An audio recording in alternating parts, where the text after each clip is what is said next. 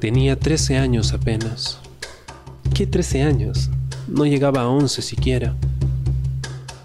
De pronto, unas voces en el aula me gritaron cabro. ¡Oye, cabro! ¿Soy acaso cabro? me dije. ¡Cabro! ¿Qué cosa es ser cabro? ¡Cabro! Yo no sabía la triste verdad que aquello escondía. Y me sentí cabro, como ellos decían. Y me hice bolita, como ellos querían. Y odié mis anhelos y sus ojos negros y miré apenado sus labios rosados y me escondí. Y lo escondí. Pasaba el tiempo y siempre amargado, seguía ocultando en mi armario aquello que no quería que supiera el barrio. Y cómo dolía. Conseguí una novia y hasta jugaba pichanga.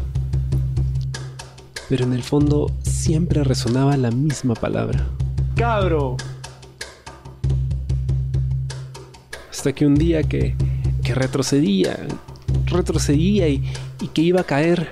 ¡Oye, cabro! ¿Y qué? ¡Cabro! ¿Y qué? ¡Cabro! ¿Sí? ¡Cabro! ¡Soy! ¡Cabro! ¡Cabro! ¡Cabro! ¡Cabro soy! De hoy en adelante no quiero hacerla de tero. No quiero.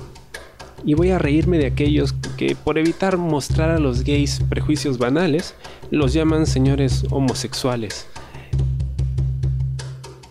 ¿Y cómo nos dicen? ¡Cabro! Oye, qué lindo suena. ¡Cabro! ¿Y qué ritmo tiene? ¡Cabro! Al fin comprendí. Yo no retrocedo. Y avanzo seguro. Avanzo y espero. Y bendigo al cielo porque quiso Dios que el arco iris fuese mi color. Y ya comprendí. Ya tengo la llave. ¡Cabro! ¡Cabro soy!